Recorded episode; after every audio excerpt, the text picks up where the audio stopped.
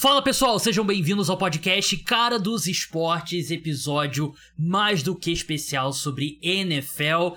Nossa cobertura sobre o Super Bowl 58, Kansas City Chiefs contra São Francisco 49ers, continua a todo vapor, mas o episódio de hoje é feito especificamente para você que torce para os outros 30 times. Que é para 30 times da NFL. Já é off-season, já é hora de pensar em mercado de free agents e principalmente no draft, né? Draft que acontece no final de abril, sempre um momento importantíssimo para os times de futebol americano. E essa classe em si tem a questão dos quarterbacks, tem uma classe considerada muito forte. Múltiplos quarterbacks devem sair na, na primeira rodada. E hoje, eu e o meu amigo João Eduardo Dutra simularemos as 32 escolhas da primeira rodada do draft da NFL. O João fez as escolhas, eu vou ser aqui meu papel de Roger Goodell para anunciar e debater as escolhas. Basicamente aqui eu anotei vários pontos para cornetar as escolhas que o João fez, mas é sempre um programa legal e um ponto que todo mundo vai pensar, ah, quem que vai ser a escolha 31, quem vai ser a escolha número 32. A gente colocou é, são escolhas que não. Uma não influencia a outra, né? Não tem aquela coisa, ah, se o Chiefs vai escolher o cara que o 49ers escolheria e tal, não. São, então, não tá 31 e 32 lá no final, para quem possa pensar, você que torce pro Chiefs ou pro 49ers. Mas vou dar um alô pro meu amigo João Eduardo Dutra, um dos principais especialistas em draft aqui no Brasil, jornalista da Tribuna e, enfim, um cara que amigo aqui do podcast, cara dos esportes, meu amigo, participa aqui sempre. João, entrando já nessa classe do draft comparada à do ano passado, mais forte, mais fraca, de repente tem mais opções no topo, mas é mais fraca no final, é mais profunda, ou talvez tenha um topo mais forte. Como é que você compararia a classe do draft da NFL de 2024 à de 2023? Oi, gente. Primeiramente, boa noite, boa tarde, bom dia, é, para quem estiver ouvindo a gente em qualquer horário. É, então, a classe desse ano, eu acho que ela é mais forte no topo. Você tem jogadores melhores no topo que você tinha no ano passado. Mas no ano passado, eu acredito que você tinha uma profundidade maior. Você tinha caras saindo na escolha 30 que não vão ter saído nessa escolha. Mas se você olhar, olhar em relação ao topo dessa, dessa classe, você tem um quarterback melhor que você tinha no ano passado, você tem um receiver melhor que você tinha no ano passado, você provavelmente tem um defensive tackle melhor que você tinha no ano passado. Então, os times que estão no topo, eles estão em uma posição de fazer uma, uma, uma escolha que vai mudar a franquia, que muitos dos times do ano passado não, não tiveram. Então, é, eu acho que é uma classe muito forte, principalmente ofensiva. Você, é, a gente vai ver o mostragem a gente viu nas, primeiras 10 escolhas oito caras de, de ataque saindo e oito caras top. Você tem três wide receivers, um fora, fora desse mundo, dois wide receivers que seriam o wide receiver número um ano passado, ano retrasado. É, você, tem, você tem três quarterbacks, um que ganhou o Heisman esse ano, e ele vai ser o terceiro a sair. Porque. Alerta de spoiler. Os outros, dois, os outros dois quarterbacks são, são melhores prospectos, mas você tem um cara que, que literalmente ganhou o prêmio de melhor jogador do college football do ano passado. Então é, é, é, um, é um ano muito bom, principalmente para quem está precisando de ataque. Quem está precisando de defesa, eu acho que ano passado acabou sendo um pouco melhor. Você tem caras que você você não tem um Will Anderson que você tinha no passado, você não tem um Jenny Carter que você tinha no passado, que eram caras que, ok, esse cara ele é diferenciado, eu vou, eu vou trazer para defesa. Você não tem um cara de defesa que eu acho que o time faria o que o Houston Texans fez no passado, que é voltar para terceira escolha para draftar ele. Bem... Mas é, em, termos de, em termos de profundidade, eu acho que no passado era melhor. Mas em termos de topo, esse ano eu gosto bastante. É a impressão que eu tenho também, né? Eu, claro, tô no começo do, do processo de estudar, né? Não tenho muito tempo para fazer isso durante a, a temporada. Mas vamos entrar nas escolhas, né? Porque acho que o topo do draft é bem quente com os quarterbacks. Antes, lembrando que o parceiro oficial de apostas do podcast Cara dos Esportes é o Bodog. Bodog voltou, voltei com o meu ex, então prestigiem o Bodog. Você ainda pode concorrer a um sorteio nessa, nesse retorno do Bodog, uma promoção de boas-vindas. Você cria sua conta utilizando o meu link que está na descrição. Essa é uma promoção, um sorteio para novos usuários. Você cria sua conta com o link que está na descrição. Você tira um print do e-mail de boas-vindas, vai ter um formulário também na descrição. Você preenche lá com seu nome, contato e um print lá do e-mail. Você vai ter um lugar lá para você colocar. E eu vou anunciar na sexta-feira. Eu vou entrar em contato com as pessoas que eu escolhi até sexta-feira. Cinco pessoas para ganharem 50 reais na sua conta para você poder apostar no que você quiser. Super Bowl tá aí, então é uma boa opção. Então não deixem de participar. Tá tudo na na descrição, link, meu link personalizado para vocês fazerem a sua conta no Bodog, tem que ser com ele, o link do formulário para você participar, leia as regras e participe exclusiva para maiores de 18 anos. Lembrando, vamos apostar com, com responsabilidade, é para ser uma diversão só, não é, não tem ilusão aqui. Eu sou a prova viva, falo sempre aqui no podcast. É, o dinheiro que eu recebo do Bodog patrocínio, acho que eu ainda saio no saldo negativo, né, no, no geral. Então, vamos prestigiar aí um dos patrocinadores do podcast Cara dos Esportes. Vamos, dados recados, vamos entrar na primeira escolha, João, que é fascinante, porque alguns desdobramentos recentes dão força para os boatos de uma possível troca. Os Chicago Bears têm a escolha que eles receberam do Carolina Panthers, que subiu no ano passado para selecionar o Bryce Young e agora os Bears têm a primeira escolha geral.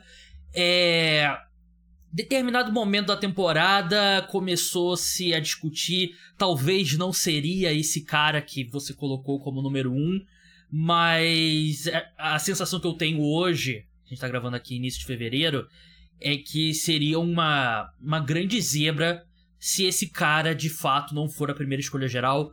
João, Chicago Bears no relógio, a gente não colocou trocas, nesse draft, é bom a gente falar. Mas Chicago Bears no relógio, quem que você colocou para eles? Então, é a escolha que eu acho que é a mais fascinante desse draft, né? Porque, entre aspas, é uma escolha fácil. Você tem o Caleb Williams, que é um dos melhores prospects quarterbacks na história. Você tem o Chicago Bears, que é, historicamente é uma franquia que não vem tendo bons quarterbacks. É, então, é, não, você falou que o, que o Carolina Panthers tinha essa escolha, mas trocou para selecionar o Bryce Young no ano passado, a primeira escolha geral era do Chicago Bears. Então o Chicago Bears já era um time ruim no ano passado. Mas é, esse ano eu acho que eles vão acabar indo de Caleb Williams. Mas, é, como você falou, não é, não é tão 100% garantido quanto parecia ser há um tempo atrás. Você tem uma. Isso sempre acontece. Qualquer quarterback, qualquer quarterback no topo do draft, vai ter um momento que vai todo mundo começar a falar mal dele. Que é assim que a NFL funciona. Tá todo mundo. É, não vai ter nenhum snap do Caleb Williams que ninguém vai ver. Então, como tem muito bom, tem muito ruim também. Então, vão começar a falar mal dele. E, e o Chicago Bears é um time que pode não ter um quarterback top 10 no Justin Fields, mas não tem um dos piores quarterbacks da NFL. O Justin Fields teve uma temporada. É, de, aí, vai o Gabriel já da.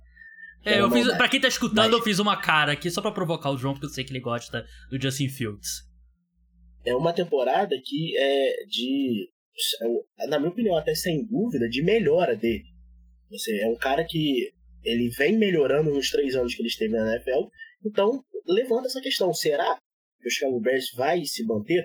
Porque uma troca para a primeira escolha geral do Kyle Williams é mais, mais munição para o Chicago Bears montar um time ao redor do Justin Fields. Se eles têm a, a noção que o Justin Fields pode ser o cara, aí de fato esse movimento faz sentido. Mas se você tem dúvida, é, é hora de você recomeçar o relógio e draftar o Caleb Williams, porque você não vai ter uma oportunidade melhor que essa.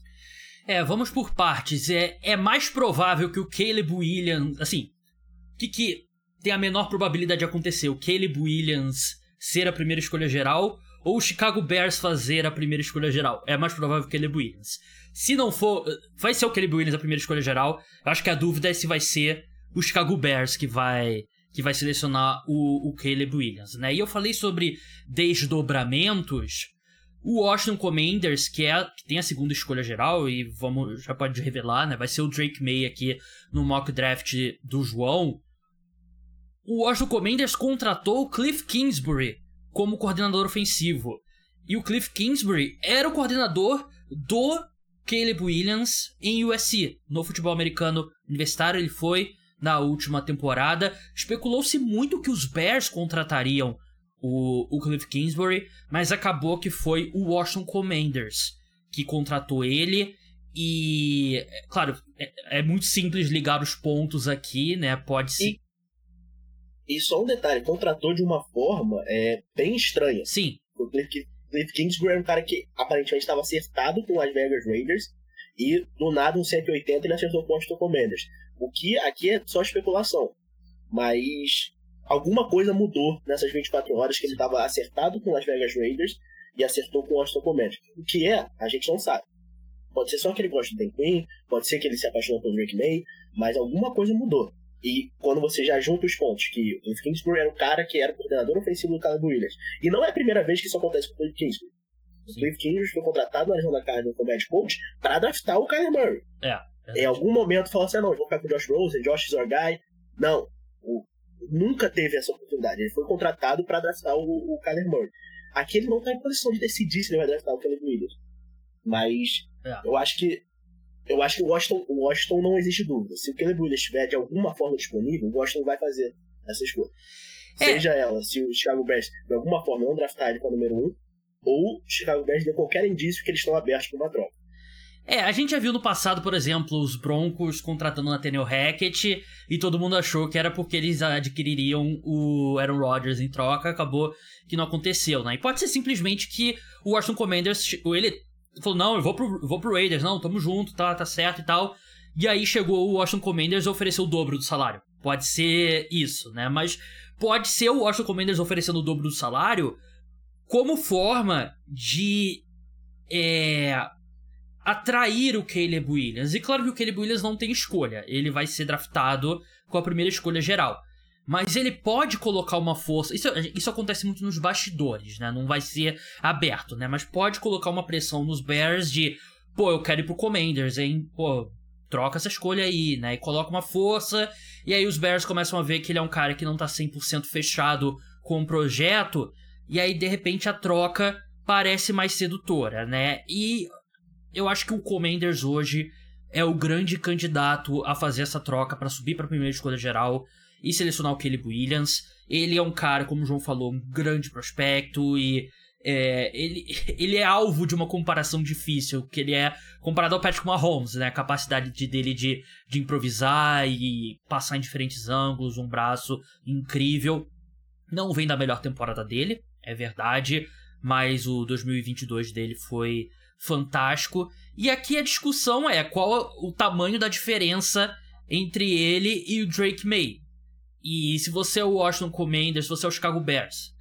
Se você é o Chicago Bears, como, assim, subir da escolha 2 para a escolha 1 um, pode soar barato, né? Pode soar pouco, mas não é a mesma coisa que subir da escolha 17 para a escolha 16, né? É, é um preço maior. E a gente viu no passado custa duas escolhas de terceira rodada e uma de quinta para os Bears subirem da terceira escolha geral para a segunda escolha geral. Aqui seria mais caro. E eu coloquei um cenário para o João. A gente conversando offline. Se o Washington Commanders chega e te oferece o Terry McLaurin, que é um excelente wide receiver, provavelmente top 20, talvez até top 15 na NFL, porque a gente já viu no passado, na última temporada, o Chicago Bears bateu o pé firme que queria o DJ Moore do Carolina Panthers. Né? Eles queriam um jogador, não apenas escolhas pro, é, futuras. Uma o, pro... que, o que, olhando hoje, foi a escolha certa do Chicago Bears. O DJ Moore Excelente wide é, receiver. Mudou o ataque dos Bears. Exatamente. E o Terry McLaurin, na minha opinião, um wide receiver melhor que o, que o DJ Moore até. Aí você oferece Terry McLaurin e provavelmente uma escolha de segunda rodada esse ano ou no próximo provavelmente teria que ter uma, uma escolha de terceira, quarta ou quinta rodada. A escolha dos Bears, né? É, pra você subir da. Os Bears que trocaram. É, você subir. Não, não. Os Bears trocaram a segunda rodada é, os durante a temporada. Exatamente, pelo Monte Sweat, né? Monte Sweat. E.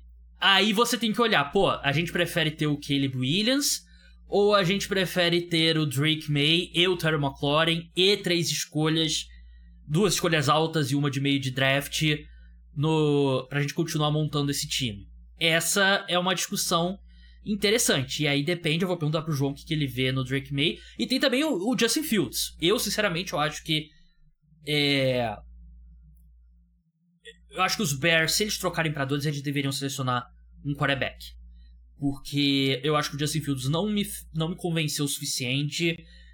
E você ainda com um quarterback calor, você reseta a timeline, né? Porque aí você tem cinco anos pela frente de contrato de calor, né? Enquanto o Justin Fields tá indo pro quarto ano dele, né? Então você vai ter que tomar uma decisão sobre o Justin Fields na próxima off-season. Enquanto você selecionar um Drake May na segunda escolha geral, você pode, você ainda vai ter bastante tempo para ver. Sobre o Drake May, João, como que você vê ele como prospecto? O quão grande é o, a diferença aí no seu ranking do Caleb Williams pro Drake May? E uma oferta nesses parâmetros que eu falei, você acha que se você fosse o general manager do Chicago Bears, você faria?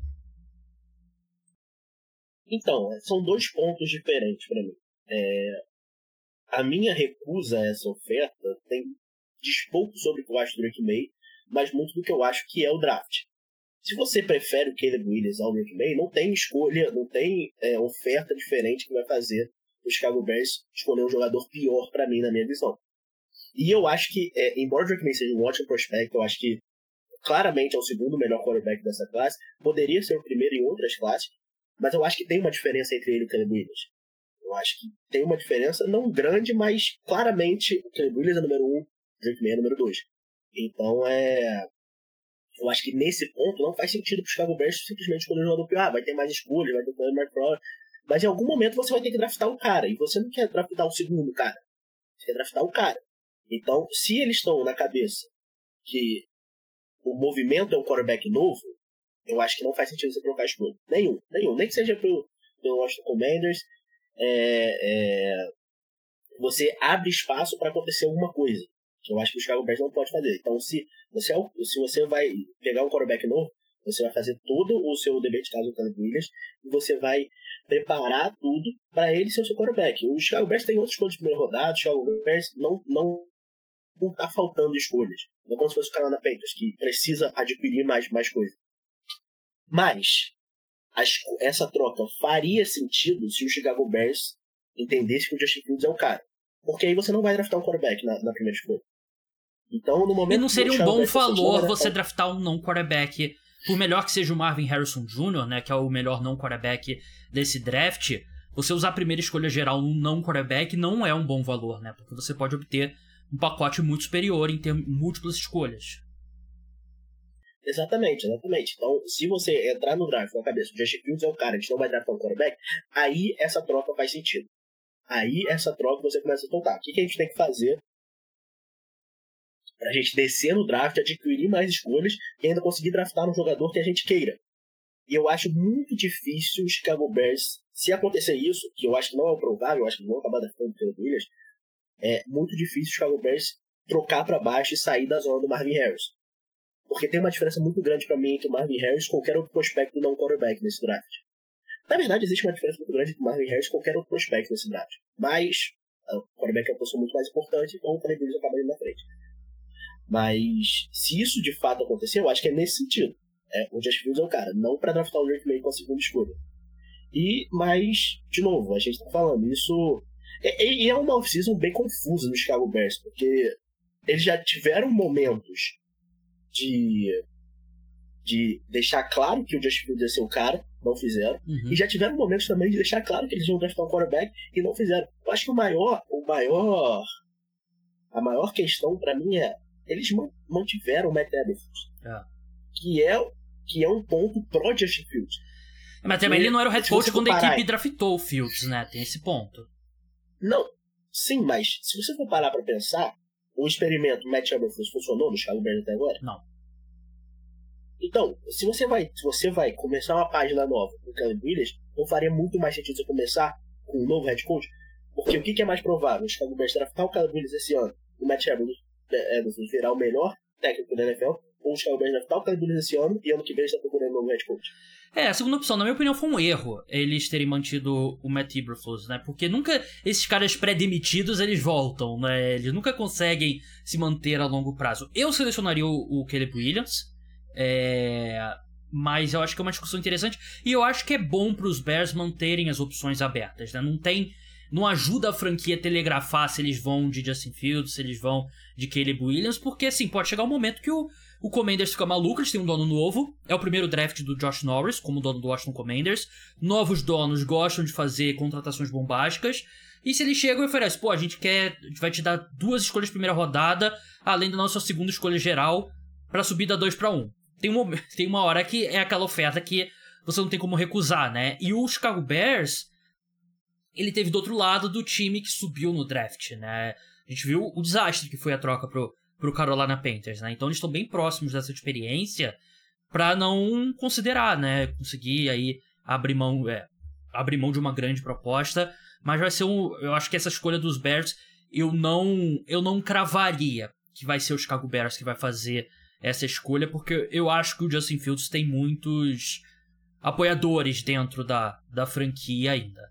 Vamos passar para a terceira escolha. E um detalhe só, só uhum. para fechar essa escolha um detalhe é essa indecisão também eles estão aumentando o valor do Justin Fields, né? Porque se acabarem draftando o Philip Williams, não faz sentido você manter o Justin Fields, então eles vão trocar ele.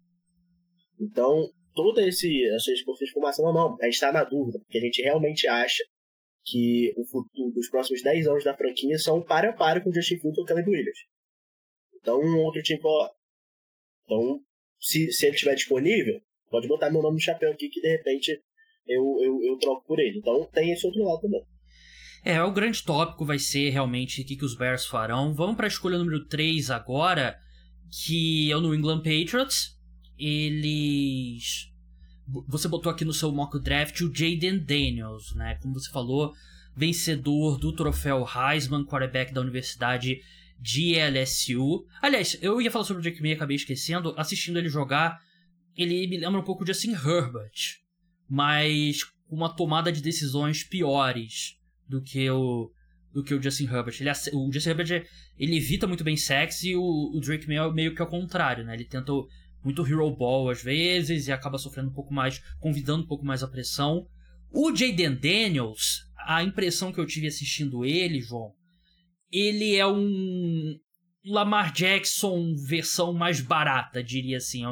Ele é um um atleta um pouco pior, ele tem um braço um pouco pior, ele faz muitas coisas que o Lamar Jackson faz, mas tipo, 90, 95% e não 100% Lamar Jackson, que é, é MVP, vai ser o MVP dessa temporada.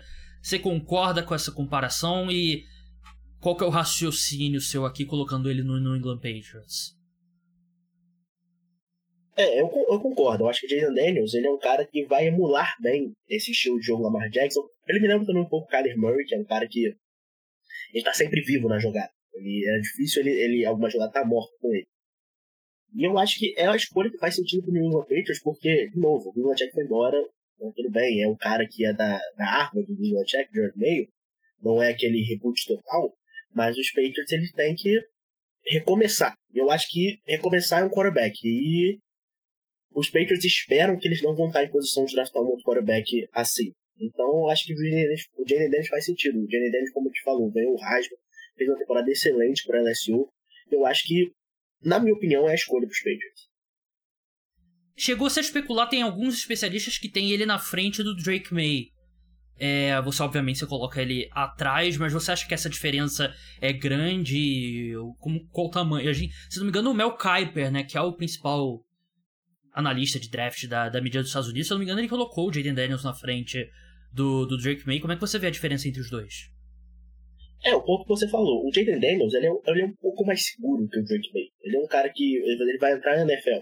Ele vai ser imediatamente é, impactante com as pernas.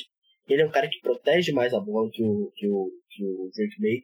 Então, nesse sentido, eu acho que faz sentido você botar ele na frente. Mas o Drake May tem um teto maior como passador como aquele cara, o pocket passer que todo mundo na NFL ama, o Drake May de fato é um teto maior. Então, eu, eu acho difícil um time acabar escolhendo o Jaden Daniels na frente tendo em vista essa situação com o Drake May. Como você sabe, tá chegando a grande decisão do futebol americano, mas também o carnaval. Se você vai pro bloco curtir a festa ou ficar em casa para assistir aos 49ers e aos Chiefs lutarem pelo título, o Promobit tem ofertas para você. Tem desconto em bebidas, roupas, tênis, caixas de som, tudo para você aproveitar o carnaval. Se você vai ficar no bloco do sofá da casa, tem desconto também para lançar aquela TV nova para assistir ao jogo no domingo, videogame, celular novo, tem muitas opções. Acesse o site promobit.com.br e baixe o app. Se o produto que você quer ainda não está em promoção, você pode criar uma lista de desejos que o Promobit te avisa quando estiver. Vou sair de script rapidinho, eu tô querendo comprar um celular novo, então eu já coloquei lá o alerta no Promobit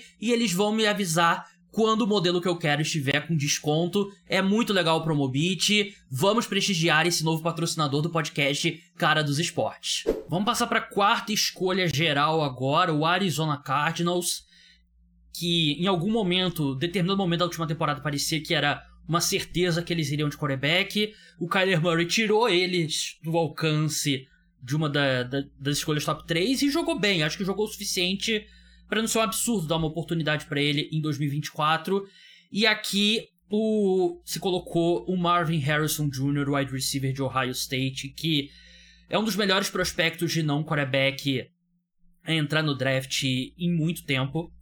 E na posição de wide receiver, a gente já teve essa discussão antes no podcast, a comparação dele como prospecto é tipo Julio Jones em 2011, Calvin Johnson em 2007, se eu não me engano. É, esse tipo de patamar que a gente tá falando do Marvin Harrison Jr. E é um cara que a gente vê o impacto que Jamar Chase, que Justin Jefferson tiveram logo de cara. O Marvin Harrison Jr. pode fazer isso, ou até mais de cara, né, João? Sim, ele, é, ele é um prospecto perfeito na posição de wide receiver. Ele é um cara que tem 1,93m, ele é um cara que vai correr 4x4 ou abaixo disso. Ele é um cara que corre rotas excepcionalmente bem. Isso talvez venha do pai dele, né? Porque quando você olha o Marvin Harrison Jr., ele não parece filho do Marvin Harrison. Porque ele é muito maior que o pai. É, o Marvin Harrison, pra quem não sabe, lendário wide receiver do Indianapolis Colts, era o principal alvo do Peyton Manning na maior parte da carreira dele nos Colts. Exatamente, mas ele era aquele cara um pouquinho menor, mais corredor de rotas, é, mas o Marvin Harrison não, o Marvin Harrison é gigantesco. Ele é um cara que você pode botar ele no, do lado do campo e só corre reto, ele vai, ele vai agarrar a bola. Ou você pode botar ele no slot, correr rotas, porque ele sabe fazer isso muito bem. Então, é, em termos de mudar uma franquia, é difícil você achar um cara que não um quarterback que vai mudar tanto uma franquia quanto o Marvin Harrison vai fazer. Então, é, ele imediatamente torna a vida do Kyler Murray mais fácil, ele imediatamente deixa o ataque do Arizona Cardinals muito melhor. Então, acho que aqui não tem nem dúvida. É, ele é um, é um prospecto incrível. Acho que é... dá para dizer que ele é o melhor prospecto tirando o valor posicional, porque o Caleb Williams também é um baita prospecto, né? Mas tirando o valor posicional, que o quarterback é maior, o wide receiver, apesar de provavelmente ser a segunda posição mais importante no campo de futebol americano, o quarterback ainda é uma distância muito grande, mas tirando essa questão do valor posicional, você acha que ele é um prospecto melhor que o Caleb Williams? É, eu acho que eu acho que não tem dúvida. O Marvin Harrison é um melhor wide receiver do que o Caleb Williams é um melhor quarterback. Isso também é normal, na minha visão. O Marvin Harrison, de novo, ele é um prospecto quase perfeito do wide receiver. O Caleb Williams, apesar de muito bom, ele não é um prospecto de quarterback. Você não tem certeza saindo do college football de, de quarterback. Então, é, peso por peso, o Marvin Harrison é o melhor prospecto desse draft. Mas o valor posicional é, conta muito nesses casos. E um quarterback faz muito mais diferença que o wide receiver. Mas o Marvin Harrison nunca teve uma temporada ruim pro Ohio State. Todas as temporadas deles foram, meu Deus do céu, posso draftar esse cara agora. Teve aquele, aquele, aquele Rose Bowl maluco que o CJ Stroud quebrou recorde de jardas, touchdowns, Jackson Smith teve um jogão. O Marvin Harrison era calor naquele jogo, teve tipo 300 jardas, 3 touchdowns. Quando o Gert Wilson, Chris Olave, todo mundo não jogou. Eu tava se preparando pro draft. Então, é, depois ele só foi, já era o receiver número 1 do Ohio State no ano seguinte, quando era, quando era segunda lista, e no terceiro ano não tinha nem dúvida. É, o ataque de Ohio State era. Lembrava um pouco o Murici o, Santos do Murici, quando tinha o Neymar, que era 4-2-3 bola no Neymar. O ataque de Ohio State era o Calma Corte fechando o olho e ele fala assim: Dani, o Marvin Harrison tá por ali. E geralmente ele tá. Vamos passar agora para a escolha número 5, que você colocou o Joe Walt, offensive tackle de Notre Dame. E tem um debate entre ele e o Olomuri Fashano, né? Que também é o tackle, que você colocou na escolha 7, é, indo pro Tennessee Titans, né? O Joe Alt de Notre Dame, o Fashano de Penn State. É, você não acha que é um pouco redundante? O, eu entendo o melhor jogador disponível e tal, mas os Chargers têm o Rashawn Slater, né? Que é um excelente left tackle. É, você projeta ele jogando de right tackle? Uma, vai ser uma disputa com o Russian Slater? Como é que você vê? Por que, que você colocou o Joe Alt indo pros Chargers? Cara, eu acho que é uma situação que, tudo bem, o Chargers tem o Russian Slater, mas a linha ofensiva do Chargers ainda é muito ruim. Eles precisam de corte. Corte. O Russian Slater é de fato o melhor jogador daquela linha. Mas você trazer um cara como o Joe Walt, seja para jogar de right tackle, seja para jogar de left tackle, passar o Russian Slater para right tackle, alguma coisa desse tipo, eu acho que melhora instantaneamente é, é, a linha ofensiva dos Chargers. E tem a cara do novo, Jim Harbaugh, né? Ele querer fortificar as trincheiras, aquela coisa, tem meio que a cara mesmo dele. De novo, eu acho que eu acho que os Chargers poderiam olhar para um wide receiver, mas você olha para esse time dos Chargers, o problema não parece para mim na, na hora que a bola sai da mão do Justin Herbert. Geralmente quando a bola, a, bola sai da mão do Justin Herbert, as coisas boas acontecem. O problema é tudo antes. É a bola sair da mão dele. Então eu acho que, de novo, ah, pode ser um pouco redundante você ter o Rashawn Slater e o Joe Alves. De novo, você precisa de dois tempos. Hoje na NFL você precisa de dois tempos que vai jogar. E eu, eu tomei como exemplo o Detroit Lions. Você acha que o Detroit Lions é, se arrepende de ter adaptado o Penny Sul? Não. Mesmo tendo o, o, o, o Taylor Decker para jogar de, de left tackle, hoje Sul é o melhor right tackle da NFL, um dos melhores right tackle da NFL. Uhum. E faz uma diferença muito grande para esse time dos Lions. Então, é, eu acho que os Chargers podem olhar para outro lado, mas, de novo, se você tem um cara, o potencial do Joe Alt, que é que ele é 6'8", muito grande, e ele era ex-Tyrande, então ele tem aquela explosão, ele tem aquela, aquele movimento de pés, então eu acho que eu acho que os Chargers se dariam muito bem draftando o Joe Alt. É, vamos passar agora. Escolha número 6, o New York Giants, você colocou o Malik Neighbors, né? O wide receiver de LSU, que lembra um pouco aquele protótipo do, sei lá, claro que eu vou comparar com jogadores espetaculares, né? Antonio Brown, Odell Beckham, que é aquele wide receiver que não é o mais alto, mas tem uma rota, tem uma árvore de rotas completa, tem uma excelente velocidade, tem fluidez, ele não é uma não tem as ferramentas físicas de um cara como Marvin Harrison, mas tecnicamente parece ser um wide receiver bem bem avançado para a idade dele. Sim, a minha comparação que eu fiz do Malik Neighbors, ele me parece um pouco Gert Wilson. É, não tão twitch quanto o Gert Wilson, que às vezes parece que ele é um running back com a bola na mão, mas um pouco mais forte que o Garrett Wilson. Mas é aquele cara que, para um ataque, que nem o dos Giants, que você tem mais dúvidas do que certezas, eu acho que ele é o cara perfeito, que ele, ele vai conseguir produzir nesse ataque. Não importa se é Daniel Jones, se é Tyler Taylor, se é Tommy DeVito, ele vai ter aquela recepçãozinha dele que vai ser de 5 jardas, ele vai transformar em 50. Ele vai ter é, aquela rota que ele vai estar tão livre que até o Daniel Jones vai conseguir acertar ele. Então, é, eu acho que nesse sentido, é, para mim, é, são talvez as duas são os dois jogadores mais próximos no draft, mas ao mesmo tempo mais diferentes, que é o Malik Neighbors e o Romeo.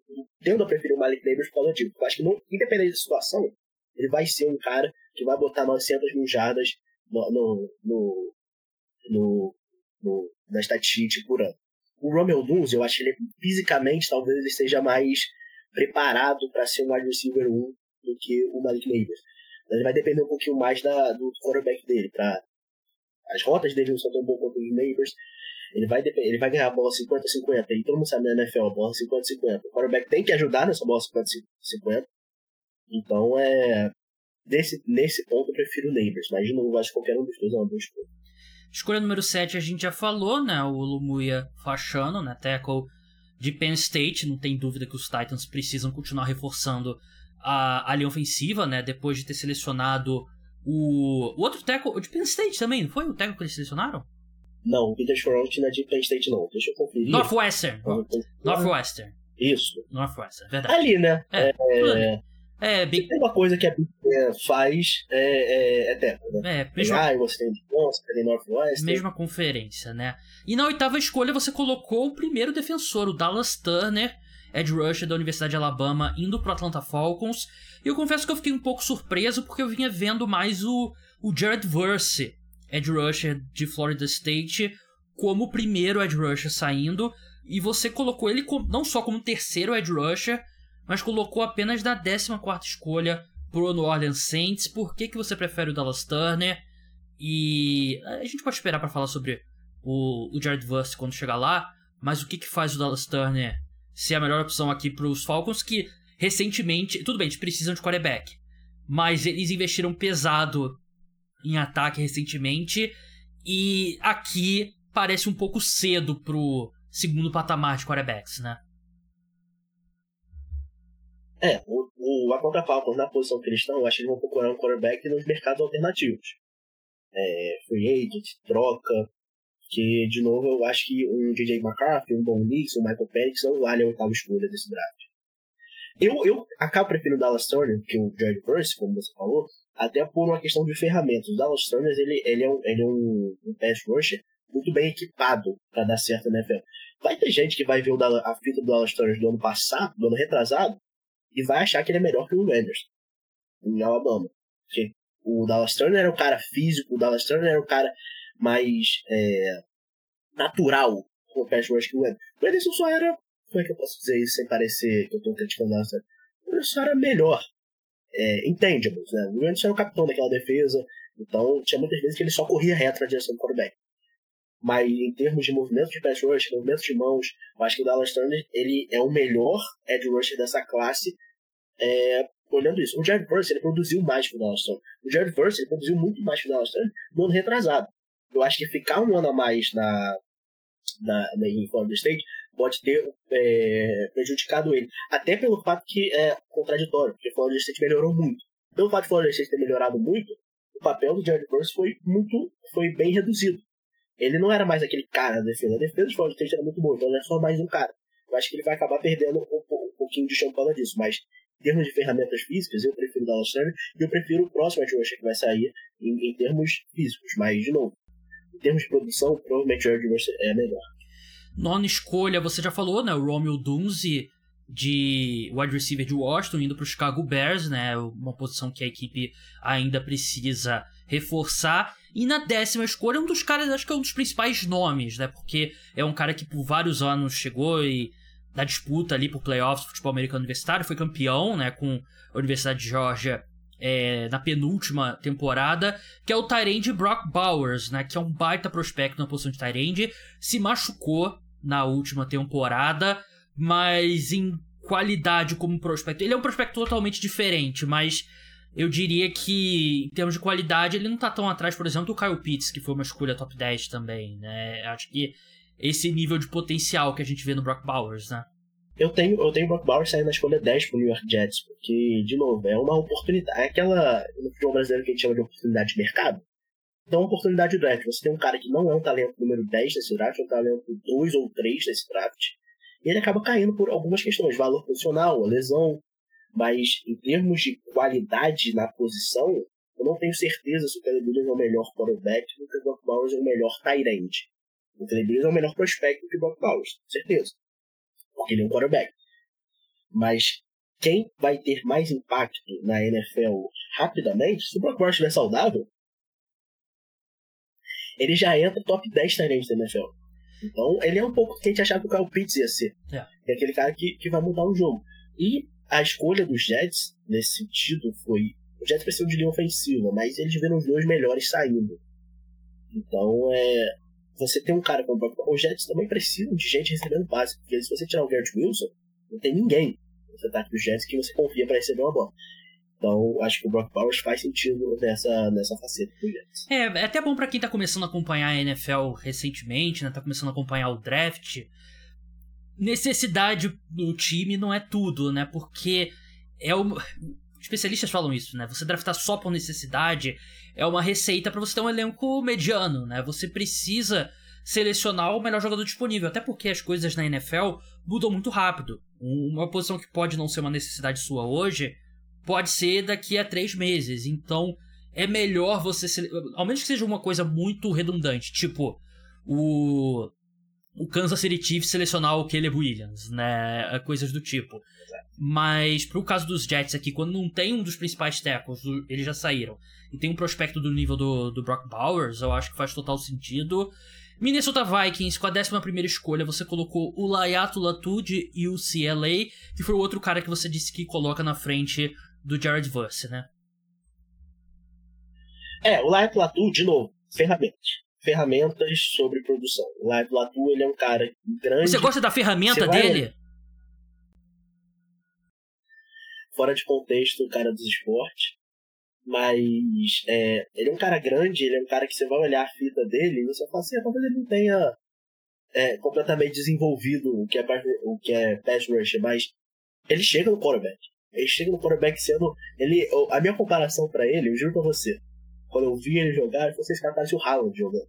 Ele corre igual o Haaland, que ele corre assim. Às vezes ele tá só, ele só é grandão na frente do tackle e o tackle ele tá com medo dele, alguma coisa, não sei. Mas ele ganha. Ele ganha. Então eu acho que ele é um cara que se você desenvolver ele é, algumas ferramentas, eu acho que ele pode ser um dos melhores partners da NFL. Ele me lembra muito de Allen Phillips, de Miami, que foi draftado por Miami Dolphins. Que era um cara que não tinha muitas ferramentas, ele só era. É, vamos usar essa palavra. Bem dotado fisicamente.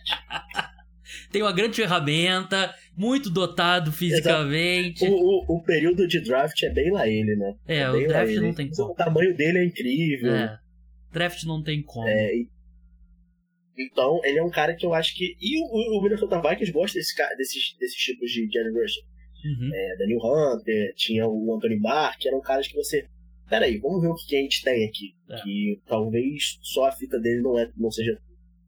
É, vamos passar aqui. Agora você tem dois quarterbacks saindo em seguida, né? Acho que o, o segundo patamar de quarterback você colocou o J.J. McCarthy, quarterback da Universidade de Michigan, indo pro Denver Broncos. E na 13 terceira escolha, o Bo Nix, quarterback da Universidade de Oregon, foi o quarterback também de Auburn, né, por, por bastante tempo. É um cara que fez o último ano dele muito forte, que aí levanta aquela questão, ele, ele evoluiu ou ele era um cara de 23 anos jogando contra adolescente, né? Acho que é uma, é uma questão que vai ser levantada. E o J.J. McCarthy que fez um excelente uma excelente temporada e, enfim, acho que você questiona um pouco se qual o tamanho do teto dele, né? Até onde ele pode chegar. Mas por que, que você botou o J.J. McCarthy na frente do Bo Nix? Acho que a questão do teto é a principal diferença entre o J.J. McCarthy e o Bo Nix. O J.J. McCarthy, ele é um cara que você olha ele jogando e ele faz tudo bem. Faz tudo num nível bom. Ele tem uma mecânica de lançamento bom, ele tem uma leitura de campo boa, ele é um cara que tem um trabalho de pés dentro do ponto muito bom, ele é um cara que consegue escapar atenção, ele é um cara que consegue correr com a bola. E ele faz tudo bem, ele faz qualquer lançamento. O problema, o time de Michigan era tão bom que muitas vezes ele não tinha repetições dentro de um jogo. Você tinha um jogo de, J.J. McCarthy que era muito bom, que ele terminava 15 de 17 para 170 yards e dois touchdowns. Porque a defesa de Michigan ganhava o jogo para ele. Então é. Então ele é um cara que não, não gerou problemas. Então eu acho que se você botar ele num papel maior, eu acho que ele tem mais ferramentas para se desenvolver do que o Bo Nix. O Bo Nix é um cara que, de novo, ele demorou muito para estourar. Ele, ele sempre foi um, um quarterback ok em Auburn, chegou em Oregon, melhorou um pouco e esse último ano dele foi muito bom. Mas, que é o que você falou, é um cara de 23 anos jogando contra um cara de 18. Tem uma diferença muito grande. Então, ele é um cara que eu acho que o teto dele é um pouquinho menor, mas o chão dele pode ser maior. Pior, e isso que ele fez na última temporada de Oregon é ele. Ele não vai ser muito melhor que isso, mas também não vai ser muito pior que aquilo. Vamos passar para a 14 escolha agora, porque você já falou, Jared Verse, head rusher de, de Florida State. 15 escolha, você colocou o Talhesse Fuaga de Oregon State, offensive tackle, indo para o Indianapolis Colts, né? O time, a linha ofensiva dos Colts que jogou bem melhor nessa última temporada e. Mas tem um reforço, acho que não faria mal a ninguém. 16 escolha, você colocou o Jerzan Newton, defensive tackle de Illinois, que é uma é um encaixe em termos de talento que os Seahawks precisam de reforço na linha defensiva. A questão é encaixe com o esquema do Mike McDonald, né? E eu acho que parece ser um encaixe muito bom. Mike McDonald, é, por que pareça, ele foi um cara que priorizou essa posição no, no, no Baltimore Ravens. É, o Baltimore Ravens draftou o Travis Jones na última temporada. O Baltimore Ravens tinha muito é, interesse no, no Jordan Davis. Mas, de novo, eu acho que é uma necessidade do Seahawks. Você tem que ter ali um defensive tackle para jogar do lado. Você, o Seahawks há muito tempo eles têm meio que um tapa-buraco. Tem o General Reed, que é um bom jogador, mas não é aquele defensive tackle que vai te ganhar jogos. Você tem o Camon Jones, de novo, que é um bom jogador, mas não é aquele defensive tackle que vai te ganhar jogos. Então eu acho que é, o Jason Lincoln é o melhor jogador de, de linha defensiva, interior de linha defensiva desse draft. Então, para mim faz sentido esse escolha. Vamos passar agora para a 17 escolha, que é o primeiro de alguns cornerbacks. Se eu não me engano, são quatro nas próximas três escolhas. Você colocou o Terrion Arnold, cornerback de Alabama, indo para o Jacksonville Jaguars. Depois você colocou o Cooper DeJean, cornerback de Iowa, indo para o Cincinnati Bengals. E algumas escolhas depois, Nate Wiggins, cornerback de Clemson, indo para os Eagles. E o Kool-Aid McKinstry, cornerback de Alabama, indo para o Houston Texans. Que eu acho que nesse momento, é, nessa altura do ano passado, ou de repente logo depois do último draft, ele era meio que o consenso como o primeiro cornerback. Como que você compara essa classe atual à dos últimos anos, que a gente vem de alguns anos de classes bem fortes de cornerbacks? É, é, é pior. Essa classe desse ano é pior do que a dos últimos anos. Você não tem o Sam você não tem um Derek Stingley é, esse ano. Então, é, você acaba tendo que achar jogadores com alguns defeitos. O Lane McChrist, como você falou, ele é um cara que foi muito bem na, na primeira temporada dele como titular, mas caiu de produção, tanto é que ele virou cornerback 2 em Alabama no ano passado. Então, é. De novo, você vai apostar no que ele mostrou no, no ano retrasado você vai confiar no que ele mostrou no ano passado? O Terry Arnold ele é um cara muito mais na média que o Kool-Aid mas de novo, ele não tem aquela. não tem aquele tchan que você quer no quarterback. Então eu acho que é uma classe pior, mas, de novo, a profundidade é grande. Você tem cinco cornerbacks que eu acho que poderiam sair no, no bem pro final da segunda rodada. É, vamos seguir agora, como eu falei, né? O Cooper DeJean foi para o Cincinnati Bengals, cornerback de Iowa. É, vamos passar para a décima dona escolha. Offensive tackle J.C. Layton de Alabama. É uma posição que os Rams, é, os Rams. A linha ofensiva dos Rams jogou muito melhor do que em 2022, né? Mas ainda assim precisa de um, um teco ali para dar mais profundidade. Vigésima escolha, Pittsburgh Steelers, Byron Murphy, segundo defensive tackle da Universidade do Texas. E eu vou falar um negócio que eu sinto que eu tô falando já uns cinco drafts, né? Que é, ah, a gente precisa de um substituto pro Ken Hayward, né? Só que o Ken Hayward continua jogando no mais alto nível. Exatamente. É, eu vou continuar draftando o substituto do Ken Hayward pros Steelers até eles draftarem esse cara. E o Brian Murphy, pra mim, ele, é, ele não vou dizer que ele é o fit perfeito, porque Hayward é um dos melhores defensive tackles da história da NFL. Mas, em termos de prospectos, principalmente de onde o Pittsburgh Steelers está draftando, que é o padrão Pittsburgh Steelers, eu já fui criticado nesse podcast por falar que esse é o padrão do Pittsburgh Steelers, mas é, nove vitóriazinhas garantidas do Mike Tomlin, então é, não vai ficar muito melhor que isso. Vigésima primeira escolha, você colocou também um teco, o Amarius Mins, da Universidade da Geórgia, que, assim, a linha ofensiva dos Dolphins é muito protegida pelo esquema e pelo fato do Tua se livrar rápido da bola, né? Mas, é, ainda assim, precisa de mais talento, né? Até para você ter a opção de fazer um drop back mais longo, se for o caso, como que você vê? Normalmente, eu vou dizer que eu estudei aqui profundamente a classe de tackles, não fiz isso. Normalmente, tackle de Georgia significa um cara que tem todas as ferramentas físicas do mundo, é um cara gigantesco, mas ainda precisa de, de algum trabalho. Ele é esse estereótipo do tackle da Universidade de Georgia? Perfeito, exatamente. Ele é um cara que jogou pouco, teve lesão, tudo, mas o nome dele já diz tudo, né? O nome do cara é Armários. Então, é. Ele é o cara que, de novo, Tipo, se você eu, eu, fiquei, eu fiquei até com medo de botar essa escolha por causa do Isaiah Wilson, que os Dolphins já tiveram esse problema, né? É, não foram os Dolphins que draftaram o Isaiah Wilson, foi o Titans, mas é. eles contrataram. Eles contrataram o Isaiah Wilson. Mas, de novo, ele é um cara gigantesco, ele é um cara que vai botar ali o right tackle e, e esperar que ele vai resolver o problema. E os Dolphins precisam de proteção pro Tua, caso o Tyreek Hill não consiga se livrar da marcação em, em um segundo, como ele, como ele fez nessa temporada contra o Chiefs, quando ele não conseguiu se livrar da marcação em um segundo, o Mark teve muitos problemas. Quando o Tarek Hill não está correndo na direção da linha de scrimmage, os Dolphins tiveram muitos problemas. É, vamos avançar aqui agora para a escolha do Houston Texans, 23 que a gente já falou sobre, né? O Kool-Aid McKinstry, cornerback da Universidade de Alabama, que eu tô vendo aqui, para quem tá assistindo no YouTube, cortou um pouquinho ele aqui, o nome dele, mas ninguém mandou ele ter um nome tão grande e tá num time que vai. Quanto, quantos pontos o Kool-Aid McKinstry ganha nos draft boards pelo nome dele? Ele é um cara que as pessoas. É impossível esquecer o nome dele, né? Então é um baita nome. Então isso acho que ajuda ele. Na 24 escolha, o Dallas Cowboys selecionou Cameron Kitchens, safety da Universidade de Miami. É, aqui é uma questão de encaixe ou ele é de fato o melhor safety da classe? Você não tem outro safety, eu acho, no, no mock draft. Ele é o melhor safety da classe. Eu acho que não tem muita dúvida em relação a isso. A minha comparação para ele dói um pouco, mas é o Jamal Adams. Prime Jamal Adams. Blitz é aquele cara que você vai botar. É.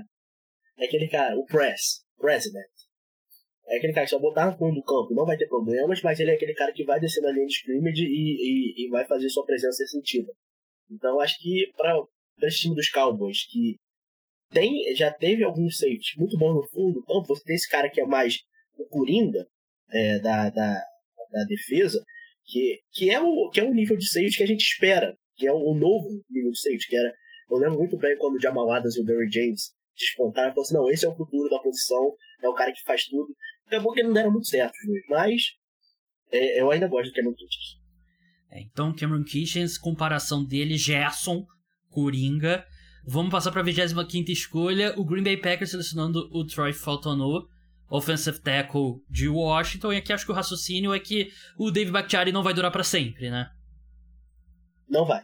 Não vai, e o, eu acho que os Packers, se eles pudessem, eles draftariam alguém que clone as pessoas para clonar o Elton Jenkins para jogar as cinco posições da linha. Que todas as respostas para a linha ofensiva dos, dos Packers é o Elton Jenkins. Você não, a gente não tem substituto pro David Packers, não tem sim, tem o Elton Jenkins. Ah, mas se ele for para left tackle, ele não joga de guard. Ah, mas aí gente resolve. Então é. Melhor não resolver, é melhor você ter uma opção, como o Troy Fatanu de, de Washington. Um cara que pode jogar de guard também, se precisar. Então eu acho que o Green Packers é isso. Eles têm que dar, eles têm que proteger dar armas pro, pro Jordan Love nesse draft.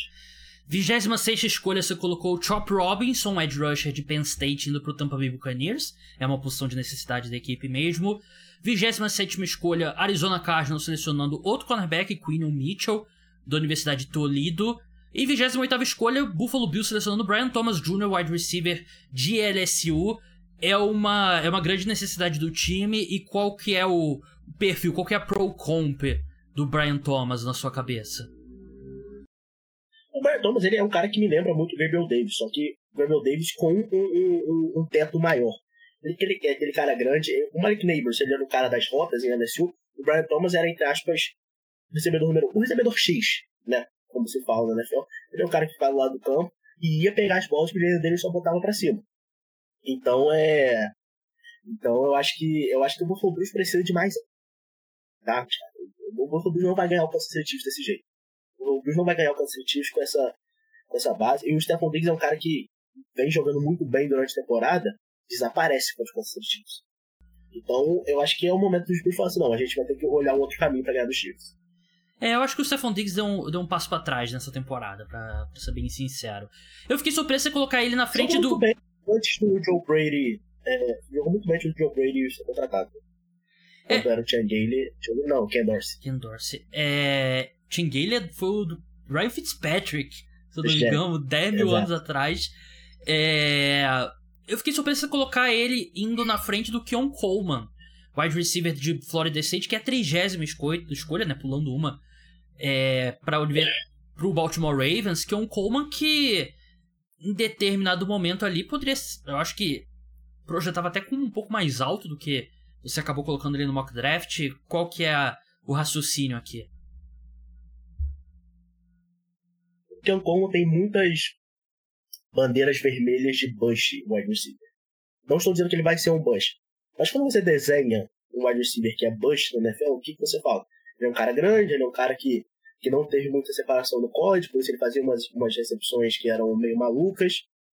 É, sempre 50-50, é um cara que não corria rotas muito bem, mas ele é, ele é aquela, aquela comparação que muita gente faz com o Calvin Johnson. O Calvin Johnson foi um dos melhores wide receivers da NFL, correndo três rotas na carreira só. Você tá falando do Quinton Johnston? Então, é o Quentin Johnston, é o, o, o Kelvin Benjamin também, que era de Florida State.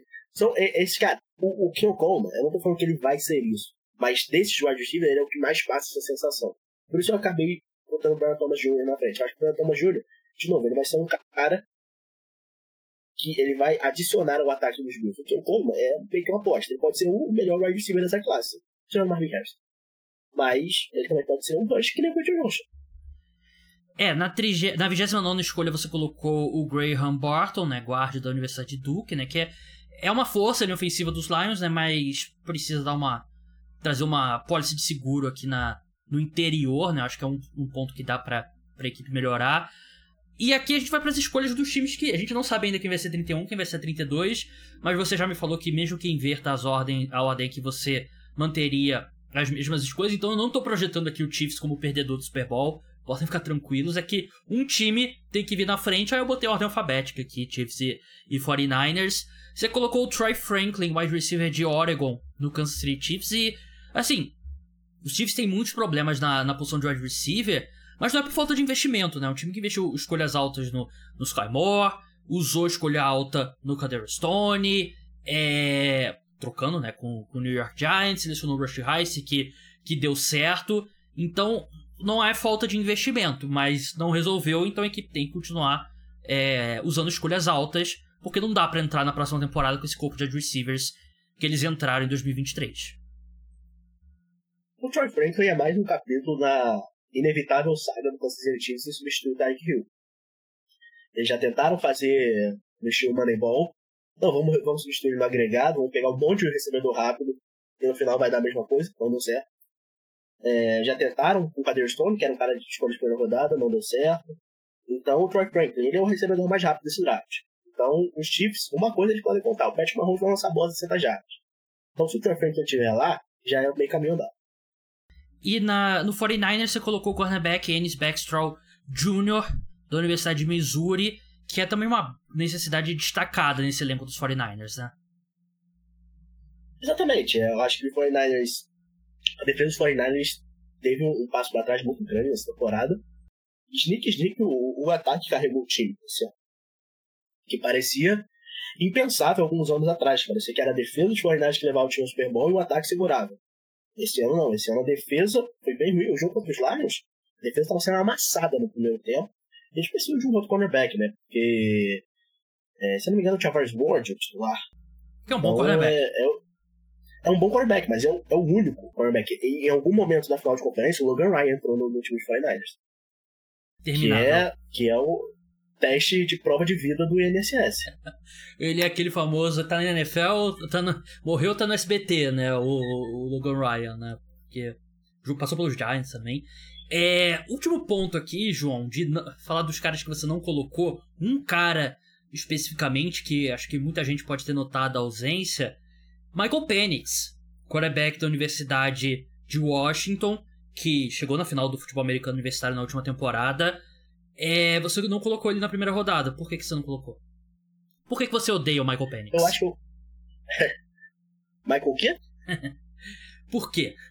Por que Valdemar? É, eu acho que o Michael Penix é aquele cara que quanto mais você olha ele jogar, mais você desgosta do jogo dele.